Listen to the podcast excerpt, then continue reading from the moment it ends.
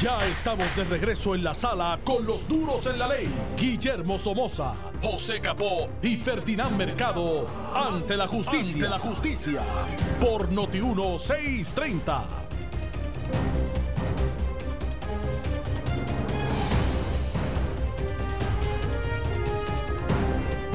Ya estamos de regreso en Ante la Justicia. Soy Alex Delgado y con la compañía del juez Miguel Fabre, juez del ex jefe de fiscales José Capo y el ex secretario de Justicia Guillermo Somoza. ¿Cómo se, ¿Cómo se llega a un Angelo Millones, a un Junior Cápsula eh, y a estos narcotraficantes que son los top? Además de con suma dificultad. Además de eso, pues se llegó como estábamos explicando ahorita, el, el de la implosión de la organización eh, eran tanto la, la, ramificación de una organización bien estructurada, este, Alex, bien estructurada, que era una contabilidad, para que de una forma distinta a una empresa, ¿verdad?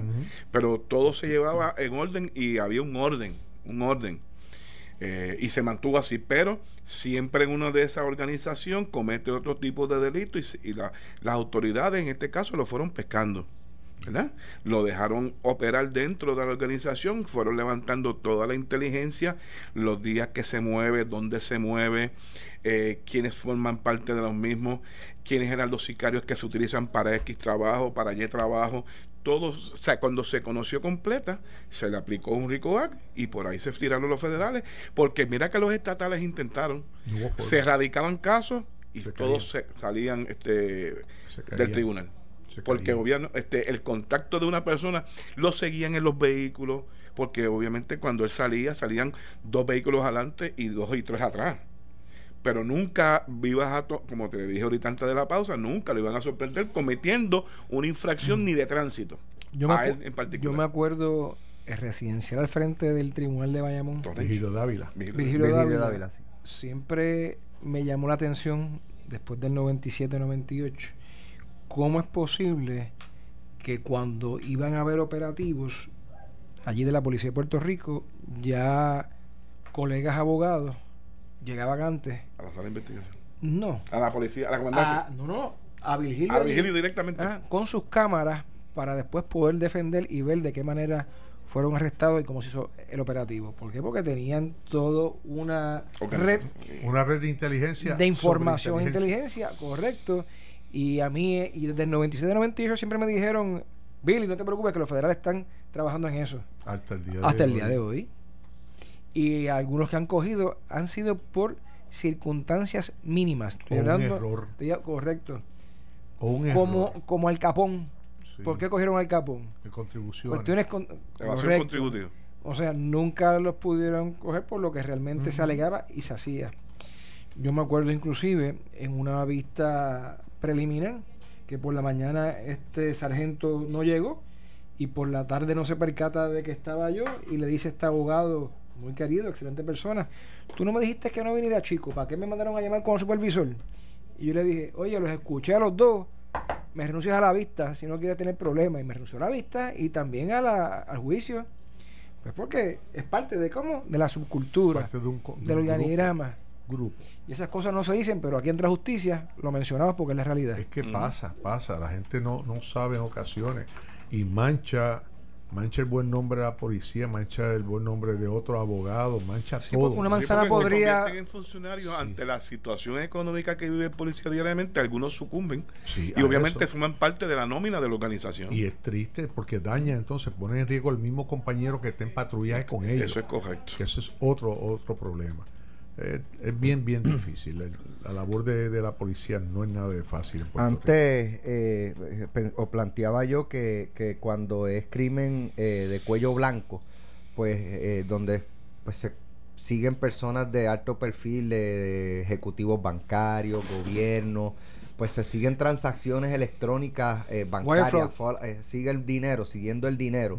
Sin embargo, en estas organizaciones casi todo, entiendo yo, ¿verdad? No sé, se manejan efectivo. Hay que es más difícil seguir el dinero. Sí, pero usan mucho, usan mucho cash, como dicen, debajo del madre. dinero lo entierran inclusive en fincas. Compran este eh, empresas perdidosas Sí, pero fíjate, hay otro otro detalle que entró, un, otro elemento que se suma al, al, momento de la investigación que no estaba antes, en la época de los 70, 80 y 90, y es las redes sociales. Según ellos lo utilizan para sus transacciones, pero también todas las huellas que dejan.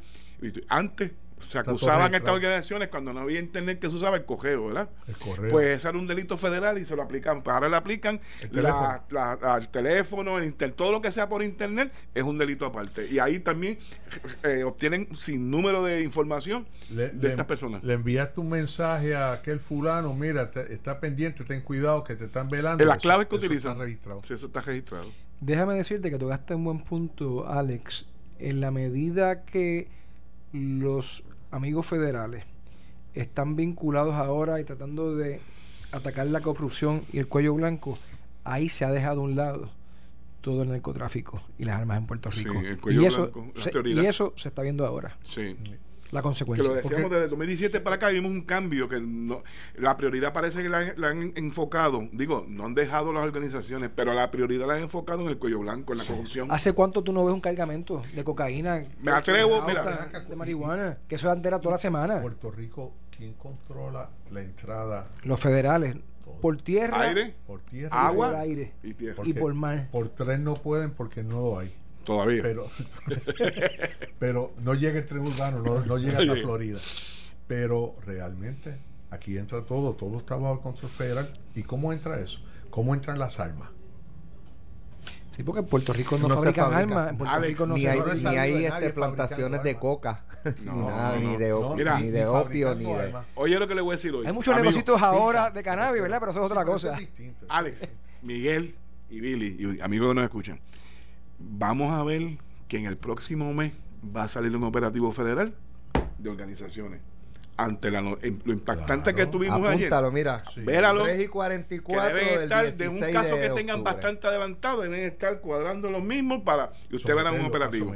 Para darle un tapaboca. No, para, para, para, informar, para... va a ver que esta muerte de, este, de estos días vienen más repercusiones. Sí. sí, eso lo dijimos ayer. Esto no. Y está yendo eh, no sé si tuvieron la oportunidad de leer, lo comentábamos aquí fuera del aire ahorita, la columna de que escribe Miguel Rivera hoy en el vocero hoy, donde su segundo párrafo, que es sumamente preocupante la situación de que eh, en los próximos seis meses ha tenido información de un grupo de, de convictos que terminan este, de extinguir su sentencia y regresan nuevamente a, dónde? ¿A dónde? A su hábitat. A su hábitat. Y estos obviamente van a venir a ocupar unos espacios o a reclamar espacios que dejaron. A reclamar y eso su, negocio puede recrudecer este tipo de, actividad criminal.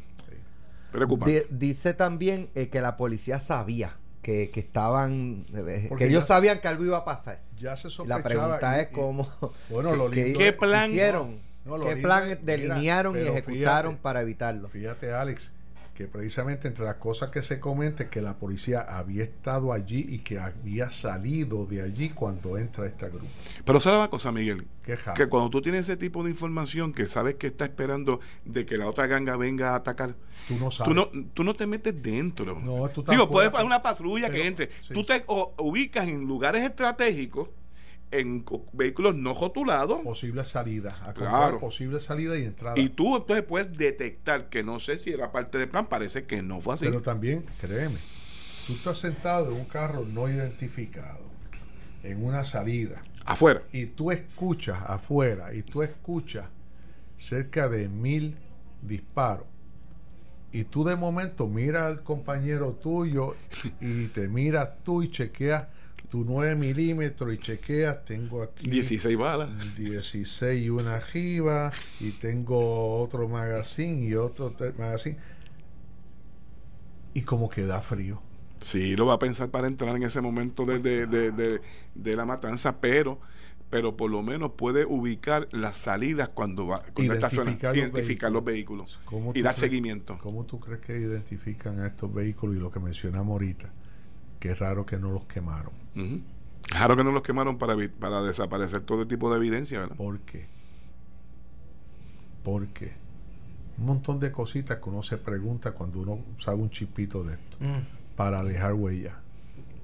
Para dejar. Mira, antes de irnos, este, nos quedan cinco minutos. Eh, ¿Qué les pareció lo ocurrido ayer en el Tribunal Supremo? No entraron a casos insulares eh, y se limitarían estrictamente a si son funcionarios locales o federales los miembros de la Junta. Vamos a comenzar con, con el juez. El Supremo no va a entrar en aquello que no se le plantea, es lo primero. ¿Para qué tocarlo los casos insulares si no es parte del planteamiento? Pero no es parte del problema. No, es parte del problema, no parte del planteamiento. Pero lo pueden resolver sin tener que entrar a eso. Mientras el juez no tenga que entrar en una cuestión constitucional estrictamente, lo resuelve por otros ángulos. ¿Qué es lo que van a hacer? Van a hacer aquí. Ahorita estábamos hablando en el pasillo. ¿Cuántas ramas de gobierno hay en Puerto Rico? ¿Cuántas ramas de gobierno hay en Estados Unidos? Tres. En cada una de las jurisdicciones hay tres ramas. ¿Dónde pertenece la, la, Junta de Supervisión Fiscal? ¿Pertenece a la rama ejecutiva de aquí? No. ¿Pertenece a la legislativa de aquí? No. ¿Pertenece a la judicial? Tampoco. ¿A una ley del Congreso? No pertenece a las de aquí. Ok, ya sacamos las de aquí. ¿Pertenece a la rama ejecutiva de Estados Unidos? No. ¿A la judicial? Tampoco. ¿A la legislativa? Asignado por el Congreso. Punto. ¿A quién le responden? Al Congreso. No, hace poco no estaba el Congreso investigando lo que habían hecho. ¿Por qué? Porque le responde, es una RAM, es eh, una junta que le responde al Congreso en virtud de una ley especial. El Congreso soberano con respecto a ella. Lo único que lo vincula estatalmente es la misma ley. La, su ejecución y quien les paga. Exacto, nada más. Por disposición expresa de la ley pertenecen a Puerto Rico en cuanto a eso, limitado a el cheque y donde trabajan. Desde mi punto de vista, van a revocar en una de dos. Porque acuérdense que el operativo resolvió número uno, que eran inconstitucionales, pero validó todas las actuaciones que habían hecho hasta el momento. Ahí lo va a sostener. Ahí lo sostiene. O sea, una de cal y una de arena. Sí, y van a ¿Estás de acuerdo conmigo? sí. Y van a obligar entonces que el Congreso sea quien los tenga que confirmar. Porque son entes del Congreso, tal y como son los fiscales federales. Eso es lo que va a Mira, este, los últimos dos casos, o, de los que hemos escuchado, ¿verdad? Que han ido a argumentación, este, todo parece indicar lo que ustedes, lo que ustedes manifiestan aquí, pero las preguntas siempre iban dirigidas en otro sentido y resolvieron contrario a lo que estaban buscando a, las preguntas, ¿verdad? Hay, jueces así que tú, te este hacen unas preguntas y tú dices, van, a, van, por esta línea. Por este lado y por ahí no entran. Y por ahí no entran. ¿Verdad? Este... Te hizo las preguntas para saber por dónde no resolver. Caray, pero Esta mañana escuché este. Eso no es el caso de, de Thomas. No. Thomas no, porque eso no hace nada. Esta mañana escuché a, a, uno de los analistas aquí en Noti uno diciendo de que entendía de que a su mejor parecer las tres damas féminas que componen el Tribunal Supremo van a votar este, contrario a lo que la mayoría eh, de los demás jueces van a votar, que todo parece indicar que sería para eh, revocar la determinación. ¿Fundamentado en qué? Eh, la cuestión no, ellos entran a base, como te digo, conservadores, liberales. liberales y conservadores, esa es la línea. esa es la línea. Esa es la línea. O sea, no vas a jamaquear el COI para que no se caiga el nene. Es lo que están haciendo. Ellos no van a entrar la decisión final sobre el estatus de Puerto Rico, que muchos dicen, no, eso le toca el Supremo un día. Va a la van a evitar. Eso. Nunca. La van a evitar. Eso le corresponde al pueblo de Puerto Rico, nadie más. Y mientras el pueblo de Puerto Rico no lo resuelva, seguiremos la misma. Bajo la cláusula territorial. Ni aunque lo resuelva, yo creo que están animados. No, hay voluntad tampoco allá Pero si lo resuelve el pueblo de Puerto Rico, ya están más obligados hay más presión. recuerda, recuerda que somos 3 millones aquí y 5 allá. Seguiremos informando. Eso es así. Gracias, juez. Gracias. Un placer. Capó. Gracias, Somoza. Mañana regresamos a las 3 de la tarde a Ante la Justicia por Noti 1630. Ya está por ahí Mario Porrata eh, que viene por la piel. No se escucha, pero debe estar por ah, ahí. No es que debe estar temprano. No es necesario escucharlo, uno, sabe que está por ahí. Es lo próximo aquí en Noti1, Mario Porrata por la Piedra. Que pasen todos buenas tardes. Buenas, tardes, a todos.